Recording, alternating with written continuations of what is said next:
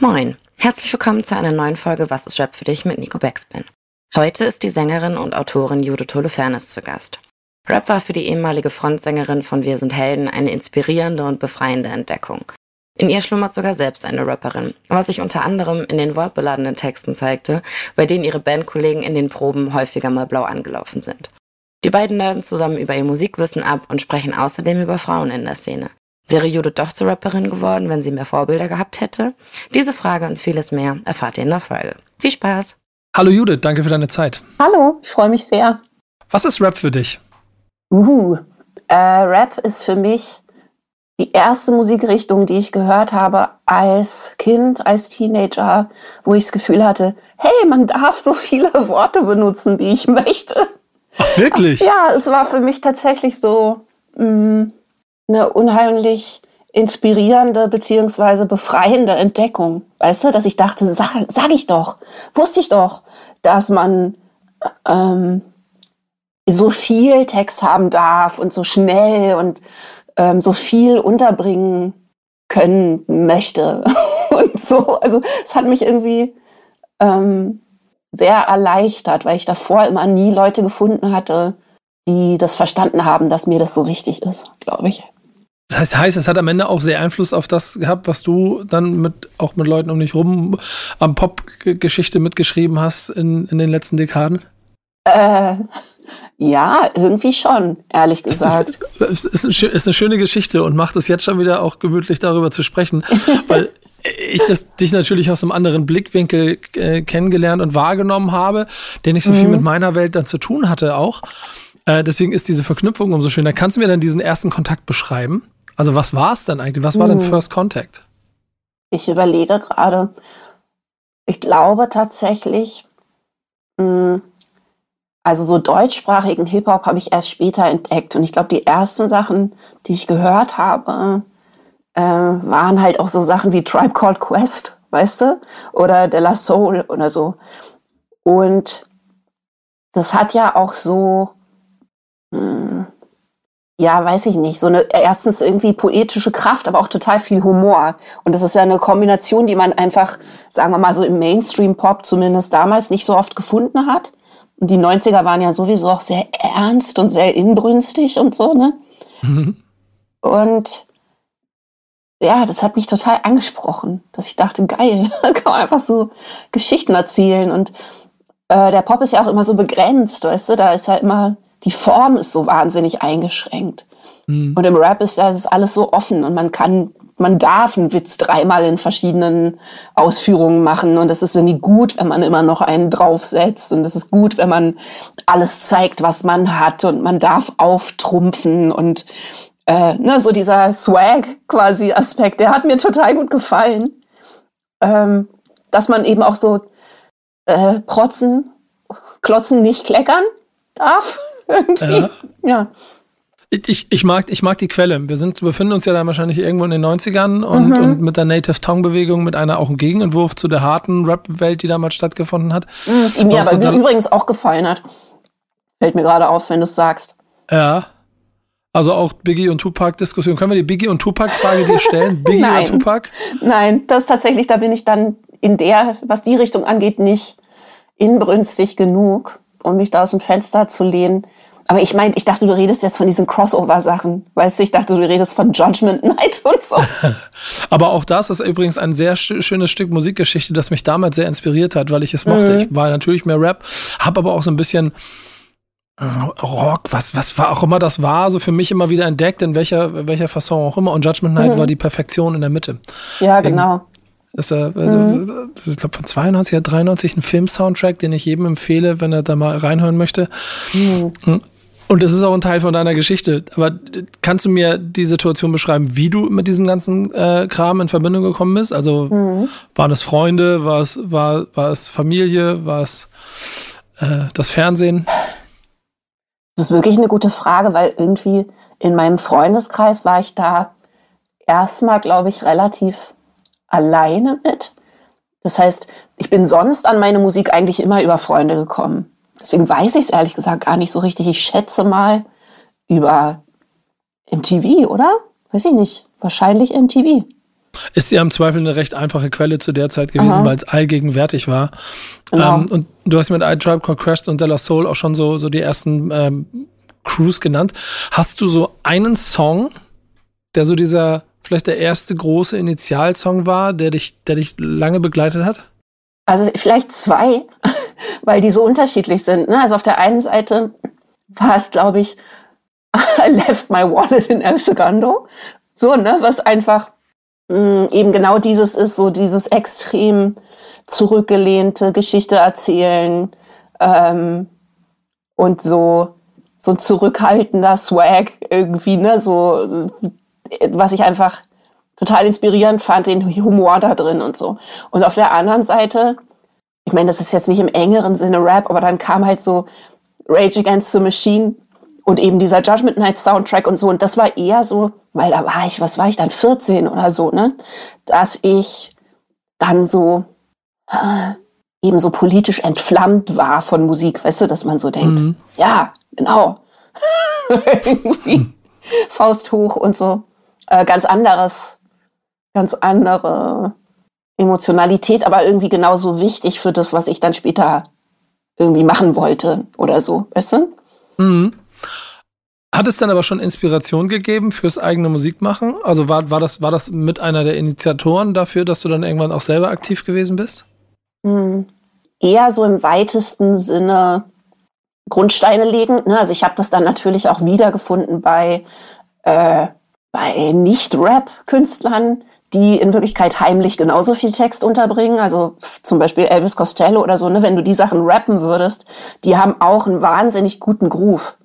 Also das sind auch Sachen, die einfach total viel äh, mit Groove arbeiten, so, ne? Und auch als Rap funktionieren würden.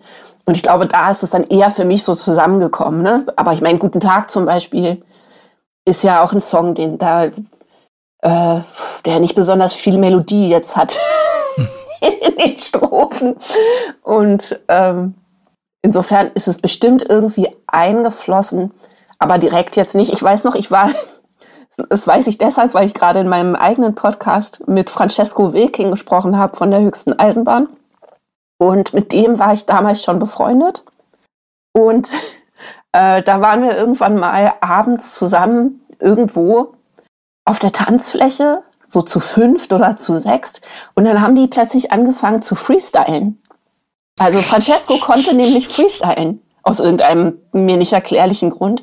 Und dann war das so, dass ich sozusagen dran gewesen wäre und äh, total eingefroren bin.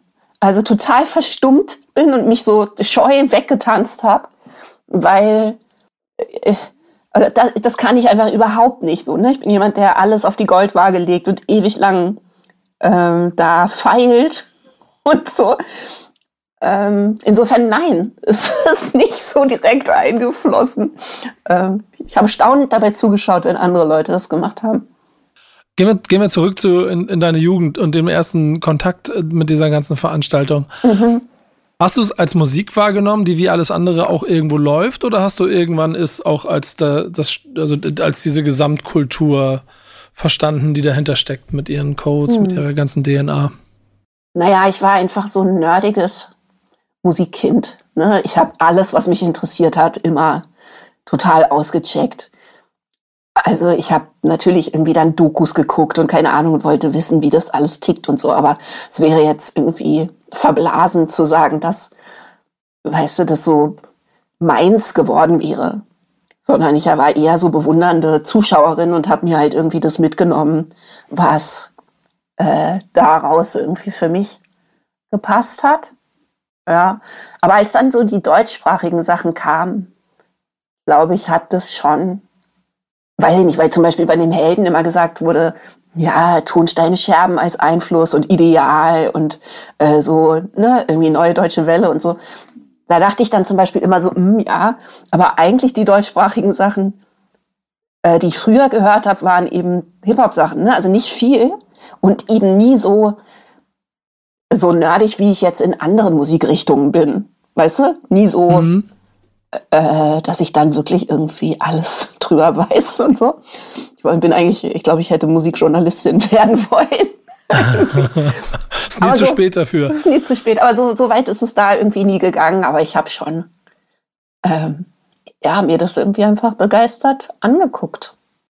Wie viel Einfluss hatte es denn auf dich? Also es gibt ja dann schon so also bei jemandem wie mir den offensichtlichen hm. deepen Impact, dass es zu meinem Kultur und zu meinem Lebensinhalt geworden ist und dann hm. hat mich es nicht mehr losgelassen. Wie war das bei dir?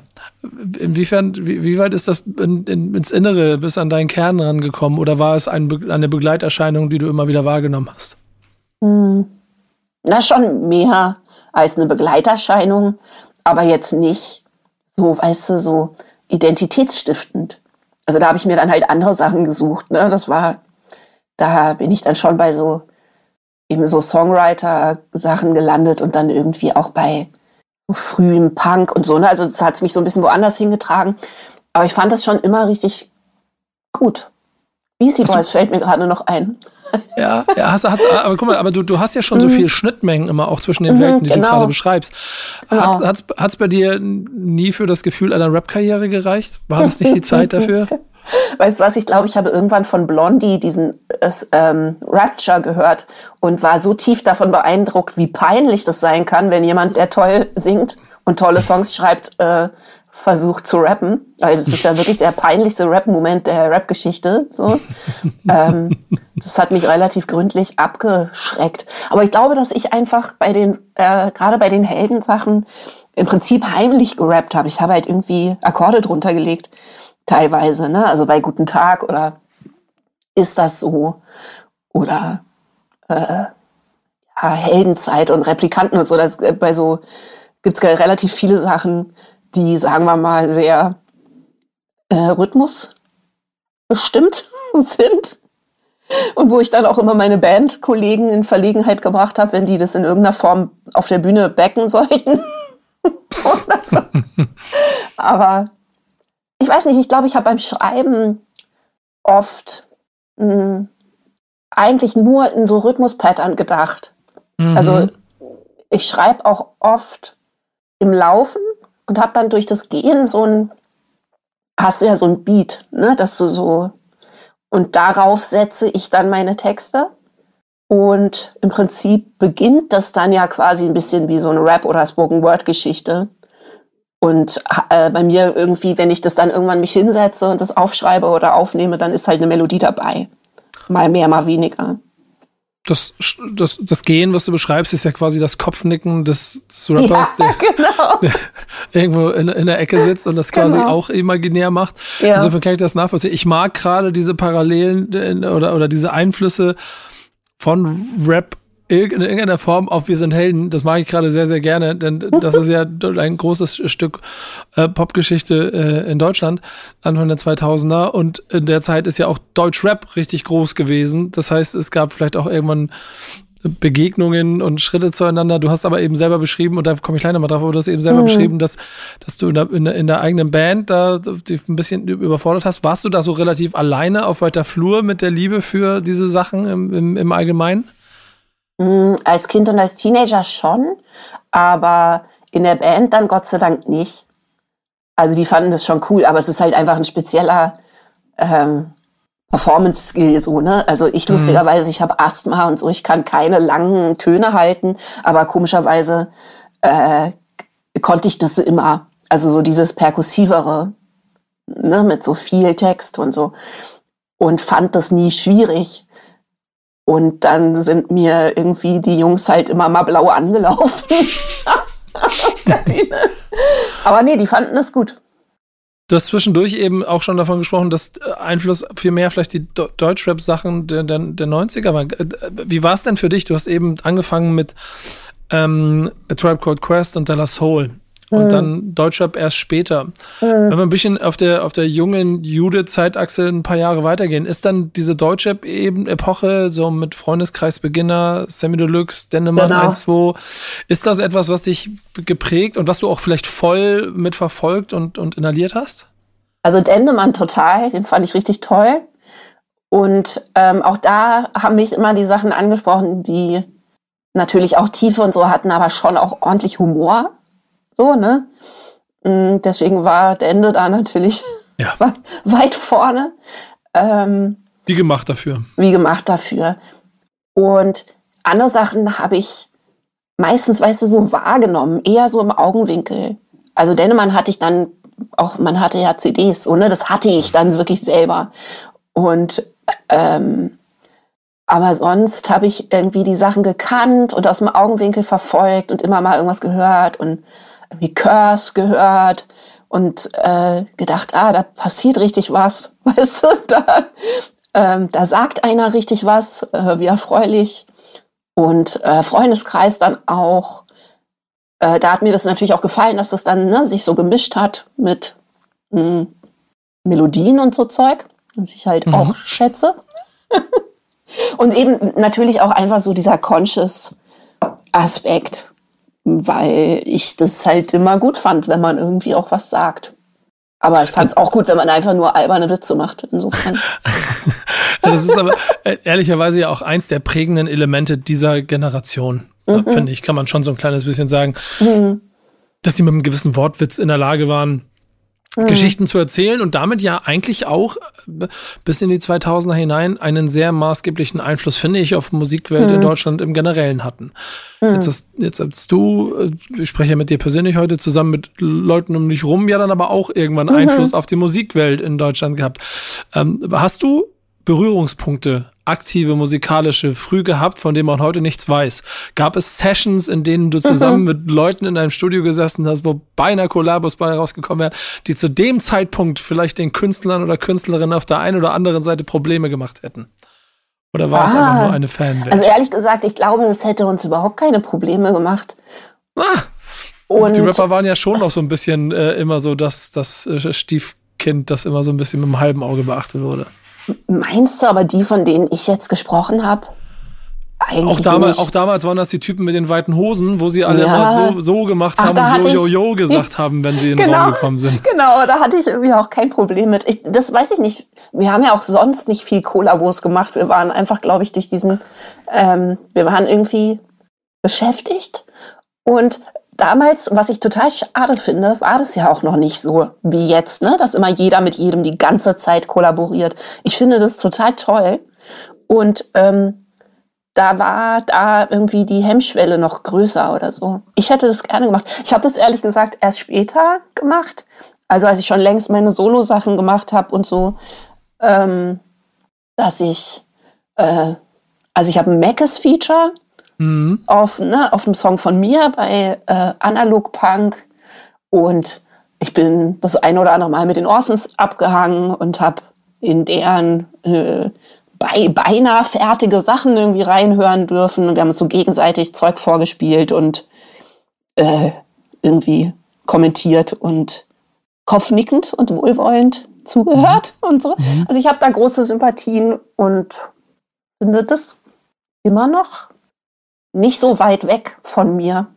Eigentlich, außer dass ich halt ähm, den Gestus sozusagen, weißt du, irgendwie nicht. Also fände ich albern, wenn ich das jetzt behaupten würde. Aber ich, wenn andere Leute das machen, habe ich auch kein Problem damit. Wir sind ja so ein bisschen in einem Rap-Format, wo es dann auch um deinen Konsum für mhm. diese Musik ähm, ja. geht. Wie hat sich das verhalten? Es ist oft so, auch bei Gästen, dass sie in der Jugend damit in Kontakt gekommen sind, mhm. dann so ein bisschen, bisschen die früh, früh jung erwachsen damit vielleicht geprägt wurden und dann irgendwann den Kontakt verloren haben. Und das ist die, es gibt ganz oft die imaginäre Grenze, die genau hinter Beginner, mhm. Freundeskreis mhm. und Sammy Deluxe steckt, bevor Berliner Straßenrap loslegt. Ah ja, und dann, und dann hat sie es erstmal für 20 Jahre verloren. Mhm. Äh, ist das bei dir auch so oder hast du immer so ein bisschen Kontakt zum, zum Musikgenre Rap behalten? Ja, ich habe den Kontakt eigentlich immer behalten.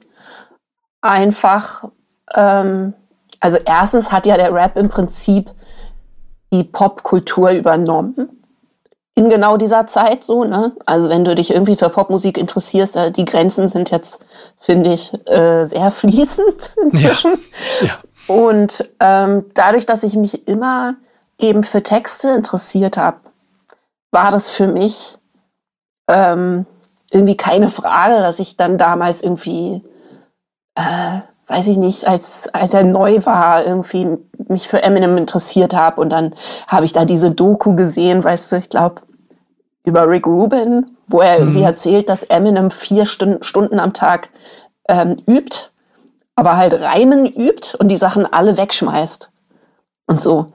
Mhm. Und so Sachen, die haben mich halt, also auf eine gewisse Art und Weise dachte ich immer so, ja, ja, Mann, weißt du, das ist doch, genau. Ähm, so empfinde ich das eben auch. Und deswegen hat sich das eigentlich immer irgendwie weiter durchgezogen. Und dann fand ich eben in Deutschland lange Zeit die Szene relativ langweilig, mhm. äh, weil halt dieser ultra-testosteronige äh, Vibe mich einfach überhaupt nicht interessiert. Da muss man schon Zielgruppe für gewesen sein. Genau. Und ich meine, ich habe ja, weißt du, ich habe ja zwei Kinder und dadurch habe ich da dann wiederum auch immer den Anschluss noch gehabt und versucht irgendwie möglichst wohlwollend irgendwie zuzuhören. Aber ähm, ich freue mich schon sehr. Ich habe immer, ich habe die ganze Zeit gesagt, wart's ab. Irgendwann kommt eben so dieser früh 90er Intello Hip-Hop wieder. So. Und äh, siehe da, also auf eine sehr andere Art, aber ich finde schon, dass das irgendwie jetzt wiederkommt. Und ich gucke jetzt bei meinen Teenager-Kindern eben relativ entzückt manchmal in ihr TikTok hinein oder die Sachen wiederum, die sind jetzt Gott sei Dank gar nicht auf TikTok, aber so, ne? Irgendwie da zei die zeigen mir jetzt manchmal Sachen, wo ich irgendwie denke, ja, genau. Sind jetzt Sachen dabei, die sind total da, da, irgendwie, ne? Die sind völlig abwegig und eigentlich nochmal abseitiger als so eben diese Früh-90er Sachen. Also weiß ich nicht, was Simba macht oder so, ne? Das ist ja teilweise einfach, ja, da, da. Und gibt's, das gefällt mir total. Ja, gibt's, gibt's da Künstler, die du, also vielleicht so, die, die du zuletzt neu entdeckt hast? Also die, die, die vielleicht auch total unüblich sind durch deine Kinder vielleicht sogar? Mm, tatsächlich Simba. Ja. Mm, und dann natürlich die ganzen Haschanim und so, ne? Also die ganzen Berliner sind natürlich irgendwie, werden hier laut durch die Flure geblasen bei uns zu Hause und damit kann ich echt gut leben. Ja. Und dann aber natürlich auch, mh, mm, weil meine Kinder Gott sei Dank irgendwie da auch nach mir kommen und dann gleich ultra nerdig werden, ähm, gucken wir dann halt irgendwelche Sachen auf YouTube, wo irgendwelche Leute sich ewig lang über irgendwelche Samples unterhalten und so. Und äh, weiß ich nicht, Future und Tyler und keine Ahnung und so, ne? Das ist ja auch mhm. alles einfach wieder was anderes, als man das jetzt viele, viele, viele, viele Jahre lang irgendwie hatte ich mag, dass da so ein paar Namen dabei sind, die ich nicht erwartet hätte, dass du die in einem Gespräch mit mir hier nennst. Äh, das, das macht schon mal sehr schön. Und du hast, du hast auch so eine herrliche, dann so eine Mischung aus Nerdigkeit und dann auch, finde ich dann aber auch Künstler analytischer Herangehensweise. Also ich, ich wollte, dachte, du willst sagen Oma-Mäßigkeit. Nein, nein, nein, absolut nicht. Nein, aber sowas zeitfreies ähm, Künstler analytisch und dann mhm. auch ein großes Selbstbewusstsein damit, das, sich damit zu beschäftigen. Mhm. War es dir irgendwann mal eigentlich mal peinlich oder musstest du mhm. irgendwann mal rechtfertigen, dass du dich damit beschäftigst? Im Zweifel heute wahrscheinlich sowieso nicht mehr, weil das so breit mhm. ist, aber. Und weil mir nichts mehr peinlich ist? Ja, weiß ich nicht. Irgendwann ist das vielleicht so. Aber auf der langen, auf deiner langen Lebensleiter, vielleicht auch irgendwann zwischendurch so, also vor allem im jungen Jahren gibt es mhm. ja oft die Momente, wo man sagt, nee, das, das mach, mach mal aus, das wollen wir nicht haben und dann musstest du dafür kämpfen. Gab ja. es das? Mm, also das hatte ich vor allem immer bei den Sachen, die so ein bisschen äh, härter waren oder so, ne? Also sowohl im Indie-Rock als auch eben so Crossover 90er-Zeug. Ne? Also meine Begeisterung für eben Rage Against the Machine oder Faith No More oder so, das hat auf dem Schulhof nicht so Anklang gefunden. Ach, wirklich? Also bei den Mädchen, ne? Also so war, mhm. genau, also irgendwann habe ich dann gemerkt, dass man damit Jungs beeindrucken kann. Und ähm, aber die mussten dann auch wiederum drei Jahre älter sein als ich und so. Also es hat es gab schon eine Zeit, wo ich dann immer so das Gefühl hatte, warum versteht mich keiner?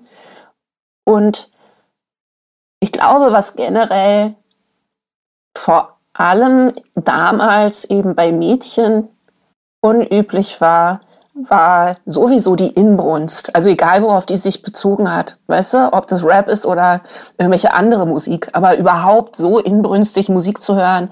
Und man ist ja dann auch als Teenager so, so ungehalten. Weißt du? Also man möchte ja so doll überzeugen. Und ähm, das war einfach so, dass ich das Gefühl hatte, an sich damit ein bisschen komisch aufzufallen das, jetzt wird es an der Stelle ganz interessant, weil du hast ja dann auch musikalisch mit, der, mit, der, mit dem eigenen Werk, würde ich auch sagen, mit, mit, der, mit der Rolle als, als, als Frau im Musikbusiness ja auch Dinge aufgestoßen, aufgeräumt, mhm. irgendwie Fußstapfen hinterlassen. Während Rap ja bis vor einer, einer Handvoll Jahren äh, ja immer noch eine arg männerdominierte äh, Geschichte gerade in Deutschland auch gewesen ist. Mhm. Das ist jetzt so aufgebrochen in den letzten Jahren und auch ziemlich massiv und auch mhm. Industriell, fast auch innovationär von hinten auch noch weiter hochgeschoben, was mhm. gut ist, weil so wir insgesamt eine größere Breite hinkriegen und damit dann vielleicht auch eine, eine hoffentlich noch, noch eine größere Akzeptanz. So mit, mhm. mit einem Blickwinkel aus, aus, aus deinem, aus deinem, aus deinem vielleicht auch beruflichen Standpunkt, wie hast du diese Entwicklung wahrgenommen von äh, männerdominierte Rap-Welt zu jetzt haben wir da auch immer mehr Speerspitzen, die weiblich sind und äh, mhm. für klare Statements stehen? Na, erfreut habe ich die natürlich wahrgenommen. Ne? Ich hätte mir das natürlich damals für mich auch schon gewünscht. Keine Ahnung, ob ich sonst sogar auf die Idee gekommen wäre zu rappen. Weißt du, es war wirklich einfach, ähm, es war schon unüblich, da überhaupt Fan zu sein. So, ja. ne? Es war äh, und ja klar, dieses ähm, If you can't see it, you can't be it. So, ne? Das stimmt schon. Ich habe das einfach nicht gesehen. Ich bin irgendwie überhaupt nicht auf die Idee gekommen. Ich meine, es gab Salt and Pepper. Ja. so, ne? Gab's. MC Light. Ja, genau, genau. Es gab schon, es gab die natürlich, aber die waren nicht so sichtbar. Ne? Die waren Queen einfach, Latifah. Ja, genau, Queen Latifah. Eigentlich als einzige mit Salt and Pepper so richtig ja. äh, sichtbar auf MTV und so, ne? Mhm. Und dann später irgendwie Missy Elliott und so, ne? Also es kam, oder Fujis oder so, ne? Es kam ja dann irgendwie. Ehrlich gesagt glaube ich, dass ich Missy Elliott das erste Mal so richtig eben auch als Produzentin wahrgenommen habe, ne? Und das so gecheckt habe, dass die so eine Mogulin ist. Ja. So, ne? Das war so das erste Mal, wo ich dachte, ah, da gibt's eine, die ist halt nicht so die Tante, die da auch so rumhüpft und auch irgendwie eine Strophe abkriegt, sondern die ähm, regiert das so, ne? Irgendwie. Ja. Mm, und das ist ja auch schon eine Weile her. Und jetzt, ja klar, also jetzt nehme ich das schon wahr und dass dann zum Beispiel ähm, immer noch ein bisschen zu wenig Frauen, finde ich, jetzt vorkommen bei dem, was ich so über meine Teenagerkinder eben mitkriege. ne? Immer noch. Also mhm. da schon manchmal so nachfragen muss, ob es da eigentlich auch Frauen gibt, aber ähm, ich schicke dir doch. gerne ein paar Links von sehr, sehr spannenden, auch Newcomer-Künstlerinnen, aber ich stelle mir gerade die Frage, ob mhm. die junge Judith, ob Shirin David, Katja Krasavitze, äh. Loredana, ähm, Juju oder eher Nura so das Vorbild gewesen wäre für das mache ich auch. Da wird ja, er auf lustig. jeden Fall aber etwas dabei gewesen sein. Auf ne? jeden Fall. Ja, total. Hätte ich total cool gefunden. Und ich finde das auch super geil, dass jetzt so über meine, geil, jetzt habe ich gerade so alt geklungen. Ich finde das sehr erfreulich. Ich versuche übrigens inzwischen altersgemäß meine Sprache von vermeintlicher Jugendsprache freizuhalten, aber es klappt überhaupt nicht. Ähm, ich als, ich als äh, Hip-Hop-Dude sag, Passt schon. Lass sein, ist Quatsch. Vergiss man das. muss das immer so machen, wie man sich fühlt. Man sollte, man sollte nicht versuchen, zu viel Sprachgebrauch mit aufzunehmen, weil man ja, denkt, man ist genau. dadurch jünger. Ja. Aber ich glaube, das organisch Gelebte, mein, mein, ja. Dick, mein Digger werde ich nicht mehr los. Das stimmt, so. aber weißt du, Sachen, die wir jetzt sagen, die sind halt das Dufte und Knorke unserer Elterngeneration. Es ist einfach so. Da muss man, da muss man einfach mitleben. Ja, aber du nee. solltest jetzt, du sollst, also Swag war schon gleich am Anfang am Start, würde ich sagen. So. Genau. So, äh, wir müssen jetzt nicht mhm. das, äh, das, das Jugendwort des Jahres hier, das, keine Sorge. Nee, genau. Das müssen wir nicht suchen. Smash.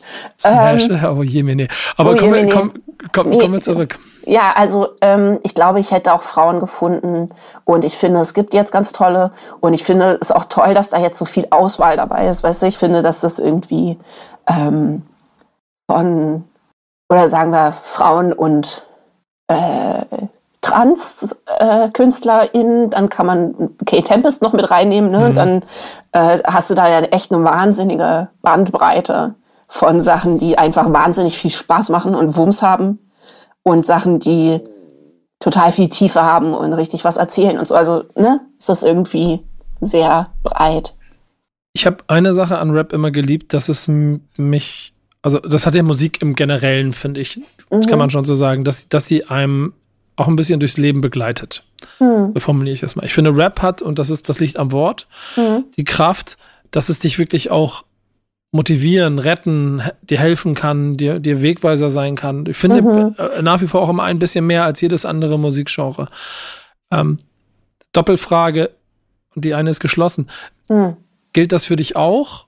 Also hast du das auch so, also Rap auch so empfunden als etwas, was dir Halt geben kann? Und wenn ja, hat es dir in deinem Leben vielleicht auch mal durch Situationen geholfen? Also bei mir war das tatsächlich Musik an sich, die diese Funktion hatte. Ne? Und ich habe einfach immer nicht so in Genres unterschieden. Und wie gesagt, ich habe bei aller Wertschätzung für Rap und alles sozusagen nerdige Interesse nie das Gefühl gehabt, dass es so richtig mein eines Zuhause ist. Mhm. So, ne? Ähm, insofern, ja, eben hatte ich nicht so diese intensiven Erfahrungen damit, sondern eher die, dass es mich einfach ermutigt hat. Also dass es, und inspiriert und so, dass ich Sachen gehört habe und gedacht habe, hey, wenn das im Rap geht, warum darf ich das nicht auch? Nur weil ich eine Melodie dazu singen möchte. Oder äh, eben irgendwie Achtelgitarren dazu spielen möchte. So, ne? Es war eher so was Befreiendes. Aber ähm, genau, ich habe immer, ich war immer extrem breit in meinem Musikgeschmack. Ich habe nie mich auf irgendwas so reingezoomt und gesagt, ich höre nur noch XY oder so. Bist du Fan? Ja, total. Ja. Jetzt hast du ja selber ja aber auch auf der einen oder anderen Bühne gestanden und da haben ein paar Leute zugeguckt und mhm. äh, hast, hast das hingekriegt, dass Leute dir zuhören wollten. Ich bin mir ziemlich sicher, dass es dort, die habe ich ja vorhin schon angesprochen, auch immer mal Kreuz, Wege sich gekreuzt haben mit mhm. Rap. An welchen Stellen auch immer. Gibt es einen Fan-Moment, den du mal hattest? Mm, ich habe das Theaterstück von Kay Tempest übersetzt. Äh, Wasted. Das, da habe ich die deutsche Übersetzung gemacht und habe äh, dann natürlich auch auf dem Konzert Hallo gesagt, scheu und so. Und das, da war ich schon ganz schön Fan entflammt. Das fand ich und äh, überlege gerade, ah, ich habe wirklich viele aufregende Leute in den Backstages von irgendwelchen Festivals gesehen. Aber weil natürlich ähm, Hip-Hop auch immer so hermetisch ist, gab es da nicht so viele Überschneidungen ne, von den Festivals, auf denen wir gespielt haben. Da ist dann halt mhm. Metallica mit Hubschraubern eingeflogen. Aber äh, ich glaube, das Einzige, ich habe, wir haben mal auf dem gleichen Festival gespielt wie Cypress Hill.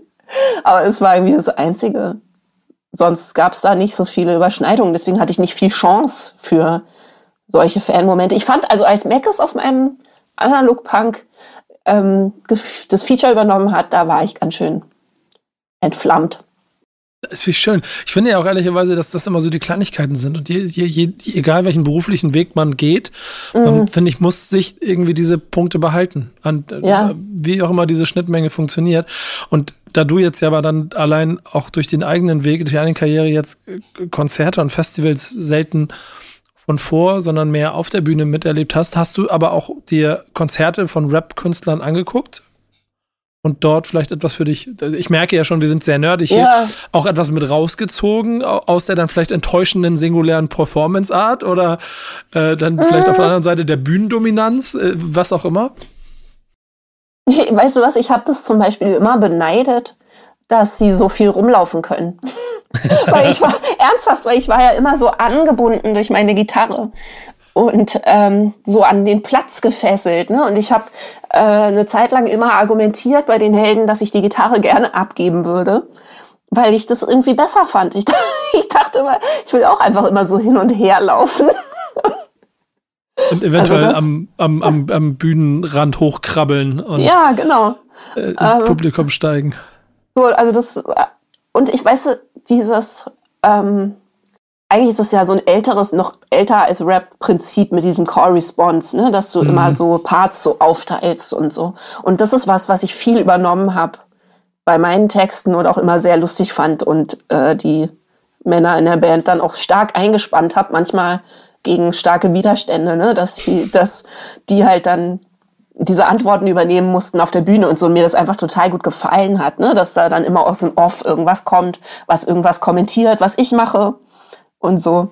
Also insofern, ja, irgendwie schon. Gibt es irgendeinen Live-Auftritt von einem Künstler oder Künstlerin aus dem Rap, der dich beeindruckt hat? Wir sind noch da, keine Sorge. Ja. Du denkst nach. ich denke nach. Ich habe äh, viele Konzerte gesehen in meinem Leben. Ich, ich, ich, ich werfe mal, ich werf, ich werf mal so einen Brocken einfach in die Mitte, weil ich das von meinem Standpunkt aus mhm. auch immer so beschreiben kann. Ich war mal auf dem, logischerweise war ich aus Rap-Sicht nicht so oft Rock am Ring, Rock mhm. im Park. Mhm, Aber ich war ich war einmal bei Rock am Ring Rock Park, als Materia auftreten sollte, dann nicht mhm. konnte und dann äh, diese, sich seinen eigenen Wahnsinnsuniversum äh, wieder gebaut hat und beide, beide an einem Tag spielen wollte und dann mit dem Privatjet hin und her geflogen ist. und, ich, und ich war bei dem Rock am Ring, mhm. als er da gerade die Nachmittagsshow gespielt hat. Ja. Und da standen dann, wie viele Menschen sind da? 80.000 Menschen. Und da stand, also ich habe mit dem Security neben mir, ich stand auf der Bühne, habe mir das angeguckt, neben mir der Security, hat mit seinen Jungs gesprochen, weil ist, ist wirklich alle hier? Und dann meinen die, ja, ja, sind wirklich alle hier. Das heißt, das ganze Festival stand vor dieser Bühne. Ähm, und er ist wie immer durchgedreht, die letzten 90 Sekunden. Ich habe 10.000 T-Shirts fliegen sehen und sowas alles. Da sind mhm. so viele Elemente drin, warum ich den live was die Gesamtperformance angeht, als den krassesten mhm. empfinde. Und so jemand ja. wie Sammy Deluxe als Vocalist. Ja, als und als Freestyler und so, ne? Ja, genau. Da gibt es Auftritte mhm. in Hamburg, wo der einfach performt und er hat ein Backup und der Backup, den braucht er nicht, weil er einfach nicht hinterherkommt. Ja. Ähm, äh, das sind für mich immer so kleine Elemente. Aber hast du sowas auch aus deinem Blickwinkel, was dich fasziniert? Das kann ja vielleicht auch was etwas ganz anderes sein als meine plumpe Rap-Rap-Sicht auf diese Konzerte. Ich überlege gerade, weil ich habe eine Erinnerung, aber da wäre ich dann noch total jung gewesen. Und ich frage mich gerade, ob das sein kann. Oder ob ich da, weißt du, manchmal hat man ja so Teenager-Erinnerungen, wo man nicht mehr sicher ist, ob man wirklich dabei war oder ob man es im Fernsehen gesehen hat. Aber ich habe irgendwie das Gefühl, ich habe mal Ursula Rocker gesehen. Aha. Und ich frage mich gerade, ob das sein kann. Hm, weiß ich nicht. Also was ich auf jeden Fall gesehen habe, und deswegen habe ich nämlich gerade so gezögert, daher das Schweigen. Ich wollte schon wieder Kate Tempest sagen, weil ich das wirklich so krass finde, weil die hat diesen äh, Preacher äh, Pathos, ne? Also mhm. so dieses, ähm, ja, einfach so Prediger-Pathos, was mir total gefällt. Manchen Leuten ist das ja auch drüber, so, ne? Ich weiß, dass manche Leute sagen, das ist ihnen irgendwie zu intens und auch das kann ich dann verstehen. Aber ich finde das total toll. Und da war ich wirklich total beeindruckt, weil die ja auch noch so jung ist, weißt du, und auch so ein mhm. Babygesicht und irgendwie so, äh, da war ich das war das letzte Mal, dass ich so richtig beeindruckt war. Und ja, eben jetzt überlege ich auf den Festivals. Äh, im Cypress Hill hatten irgendwie einen riesen aufblasbaren Joint auf der Bühne. Es war äh, unterhaltsam. Ah, witzig, das habe ich dann später bei Materia wieder gesehen oder irgendwie. genau, ja, genau. Also Materia fand ich auch immer total toll. Mm. Aber sonst habe ich ehrlich gesagt viele Leute, die ich gerne live gesehen hätte, einfach nicht live gesehen. Kam das ist ja etwas, was man noch nachholen kann. Obwohl ja, ich, kam einfach nicht vorbei, weißt du? Also erstens auf den Festivals, wo, also ich hätte lieber mit Della Soul im Backstage gestanden, als mit Slash oder so, weißt du? Aber ich war halt auf den Festivals, wo ähm, das dann so quasi die ja. Don't hate, the player, don't hate the player, hate the booker in diesem Fall, die ja, dann genau. zu spät zugegriffen haben. Und das ist ja ein Phänomen, das ich über die Jahre in meiner Arbeit ähm, schon, also auch mit ein bisschen Kopfschütteln wahrgenommen habe, wie in den letzten zehn mhm. Jahren du gemerkt hast, dass Booker von Festivals, eigentlich allem, immer um Hip-Hop so einen großen Bogen rum gemacht haben, weil es mhm. alte Rocker sind oder so und dann irgendwann gemerkt haben, sie kommen nicht mehr drum herum und müssen irgendwie mit mhm. rein. Und ich da seit gefühlt 15 Jahren stehe und immer drauf zeige und sage, hier. Ja, ja. Das ist offensichtlich. So, mach doch mal, mach doch mal, ja. sei doch mal nicht so. Ja, früher war das ja dann auch, also in den 90ern oder frühen 2000ern waren das einfach relativ getrennte Szenen. Das kann man ja. sich jetzt überhaupt nicht mehr vorstellen, weil. Die Älteren werden sich erinnern. Ja, die Älteren unter uns werden sich erinnern. Und jetzt ist es eben so irgendwie ein Synonym für erfolgreiche Mainstream-Popmusik bis abseitige. Mhm. Musik so, ne? Es hat einfach im Prinzip alles übernommen. Und jetzt ist es ja eher so, dass irgendwie manchmal so Rock wiederkommt und ich, weißt du, dann meine Kinder kommen und irgendwie was mit Gitarren hören und ich denke, ja, guck, eine Gitarre. Sei, sei, sicher, dass das dann auch von irgendeinem Rapper oder einer Rapperin dann wieder dominiert wird, denn ich mag die, mhm. deine Erkenntnis da drin, die ich genauso wahrnehme. Hip-Hop einfach alles übernommen. Leute, ja. schön, schönen Dank. Äh, ab jetzt spielen wir hier die Party-Musik. Ja, total. Klar, also ist eine bittere, harte Erkenntnis, die man ich auch weiß so jetzt gerade nicht. Muss. Deichkind zählen wir schon auch irgendwie dazu, oder? Ja, lust, lustig in der Redaktion auch, hier, ja, ja. In, der, in, der, Redaktion selber hier gab es da schon mal so Diskussionen für mich 150 Prozent dazu, weil sie ja. einfach auch daherkommen. Und das ist für mich, ähm, also wenn, wenn wir jetzt von beeindruckenden Shows sprechen, ja. natürlich auch ganz weit vorne. Ja. Deichkind.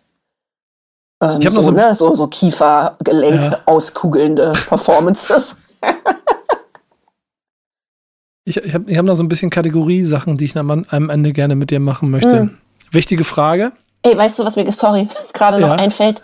dass ich ähm, das erwähnen möchte, ist, dass ich für meinen eigenen Podcast, der aber noch nicht raus ist, weil ich noch arbeite an der neuen Staffel, äh, eine ganze Folge mit Curse gemacht habe. Boah, stark. Ja, wo wir auch ganz viel natürlich über äh, Songwriting und so gesprochen haben. Das heißt, ähm, für die ganzen Nerdigen, die da Bock drauf haben, kommt es irgendwann demnächst im ja. Salon Holofernes, aber noch ist noch nicht raus, also mal kicken.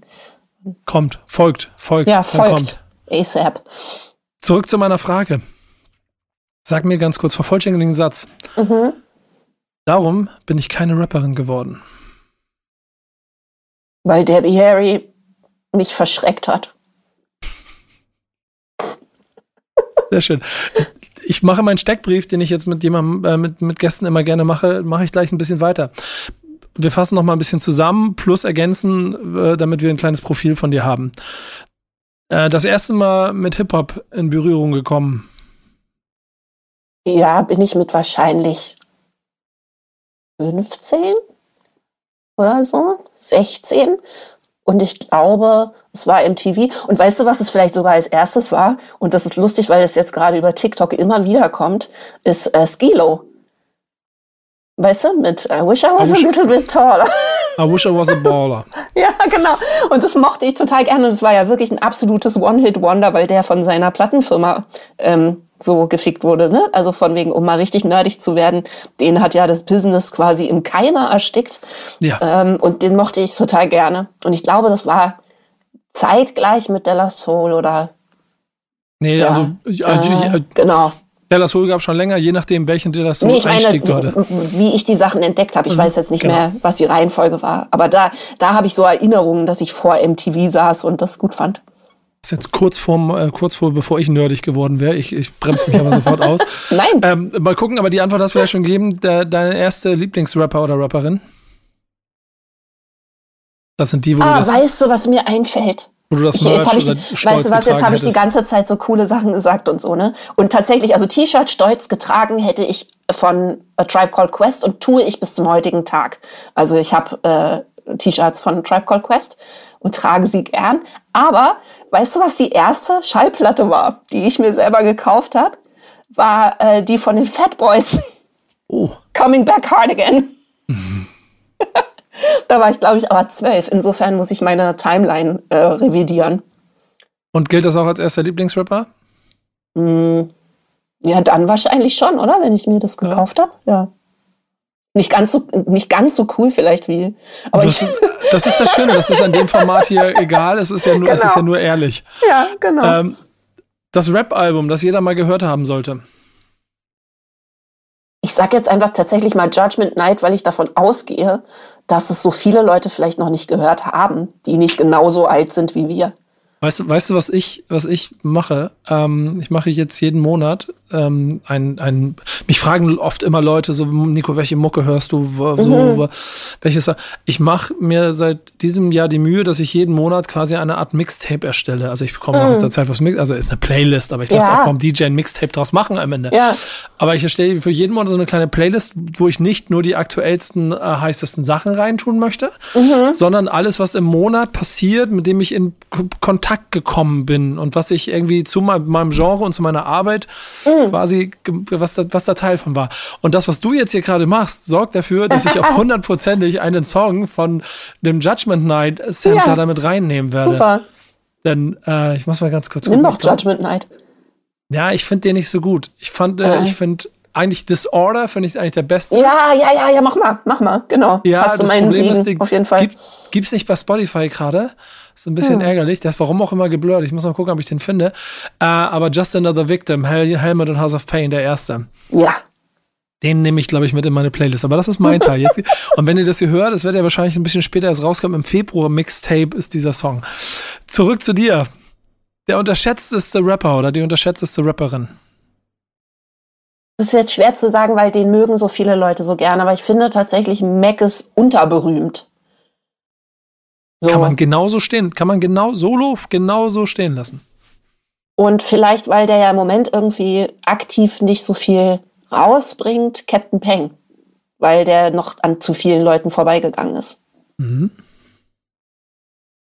Der Song, den du noch in 50 Jahren auswendig kannst. Äh, ähm, wahrscheinlich keiner, weil ich irgendwie erschreckend schlecht mir Sachen merken kann. Ja, aber wenn, dann? Mhm. Muss jetzt Rap sein, oder was? Ja, klaro. Wir sind ja immer noch ein Rap-Format hier. Wir müssen, wir müssen schon beim Thema bleiben. Äh. Ne, ne, ne, weiß nicht, ob ich, ich weiß nicht, ob ich irgendeinen ganz auswendig kann, aber so, wo ich sofort anfange mitzumachen, ist tatsächlich äh, Skilo neulich gewesen. Oder ähm, ich zählt das, aber Killing in the Name of, ich weiß nicht, zählt das? Ist zu Crossover. Das ist schon zu, ist zu crossover. Ey, guck mal, wenn, wenn, ähm, Leute mich nach, wenn Leute mich nach meinen drei oder den fünf größten oder was auch immer drei größten Alben der meiner meiner Geschichte ja. Und ich bin Rap, ich bin Rap-Journalist seit 100 Jahren. Mhm. Dann sind dabei Nirvana Nevermind und Rage Against the Machine mit Rage Against the Machine. Ja. Weil es, weil es größer ist als das, ja. und es ist Einfluss auf das, was ich dann daraus gemacht habe. Deswegen bin ich 100% mhm, Co-Sign bei Rage. Mhm. Aber ich glaube, ich kann keinen einzigen Rap-Song richtig ganz auswendig. Noch nicht mal die Deutschen mit den wenigen Worten. Also so ganz, weißt du, ich kann überall so ein bisschen peinlich mitnuscheln halt. Ich, ich, formuliere, ich formuliere die Frage für dich anders. Welchen Song der kannst Song, du peinlich mitnuscheln? Der, der Song, den du gerne noch in 50 Jahren auswendig können könntest. Uh. Geil, jetzt sage ich irgendwas von Buster Rhymes. Hm. Das würde ich gerne irgendwann auswendig können. Ja. Und dazu die Bewegung. Ja, genau. Ähm, Du musst eh noch drei Songs auswählen nachher. Insofern kannst du, musst du jetzt einen. Ja, muss ich nicht alles verbraten. Okay, ja. also ich würde gerne auswendig können. Mm, äh, Ring, Ring, Ring von Della Soul. Nehmen wir. Ähm, und jetzt geht's um Kollabos. Und du hast ja gesagt, es ist ja schön, dass das heute so funktioniert. Die zwei Rapper oder Rapperinnen, die unbedingt mal zusammenarbeiten sollten. Uh. Tyler und Simba. Sehr gut. Würde Mag mir ich. viel Freude machen. Mag ich. Zwei Sachen noch. Wenn du deinen Beziehungsstatus zu Rap beschreiben müsstest für dein Social Media Profil, welches auch immer du benutzt, wie wäre der? Sag nochmal, sorry, ich habe mir, ich habe gerade mir in meinem, ich bin abgeschweift, weil ich mir Kollabos von äh, Ski Mask und ähm, Simba vorgestellt habe und in meinem Kopf. Ja, kommt schon mal durch, so. durchgegangen. Ja. Ich mag, ich mag das. Egal. Ähm, ähm, Beziehungsstatus. Dann beschreib mir da, also so für deine Social Media Plattform, Beziehungsstatus mhm. zwischen dir und Rap. Wie würdest du ihn beschreiben? Freundschaft. Also Sehr befreundet. Mhm. Und wer ist The Goat? Ich habe so Leute, die ich so aus so unterschiedlichen Gründen mag. Weißt du, natürlich gibt es so showy Leute, eben mhm. wie Buster Rhymes oder so, ne, der einfach so skillmäßig natürlich äh, einfach allen die Ohren ab schallert, so immer noch, finde ich. Großheim. Aber, ähm, und dann gibt es eben Q-Tip, der einen völlig unverwechselbaren Style hat oder so. Weißt du? Das Schöne daran ist, es ist absolut subjektiv. Und wenn du der mhm, Meinung genau. bist, Goat ist mhm. X, da gibt es darüber keine Diskussion. Mhm.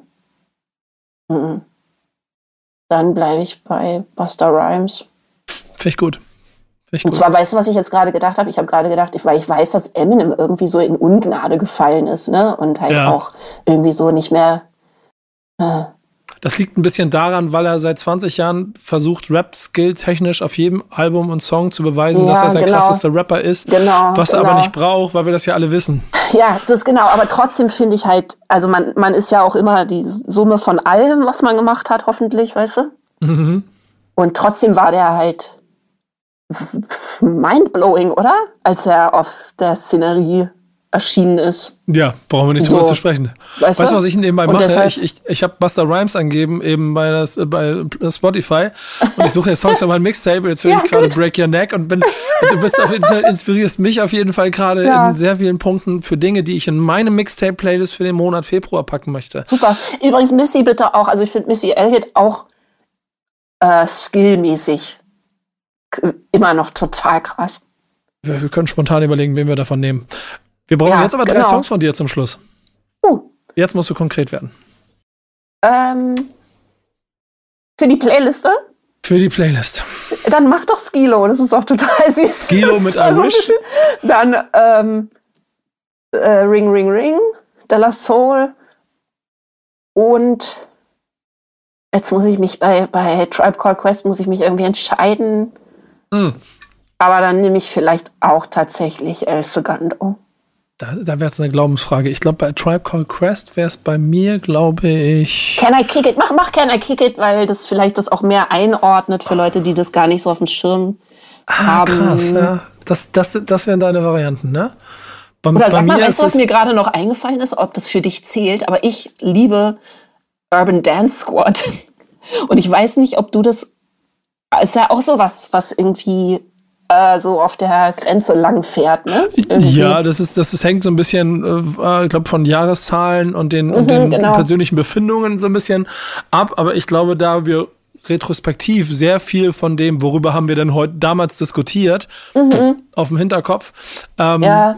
das glaube ich auf jeden Fall sehr breit fächern können. Denn, also dann würde also, ich noch Routine reinwerfen von, von Urban Dance Squad. Wir haben ja es gab ja mal irgendwann den Punkt, wo darüber gesprochen wurde, dass Falco der erste Rapper ist. Und so. Ja, das, äh, ja war, ja, stimmt. Jetzt, ja, man sagt es dann so.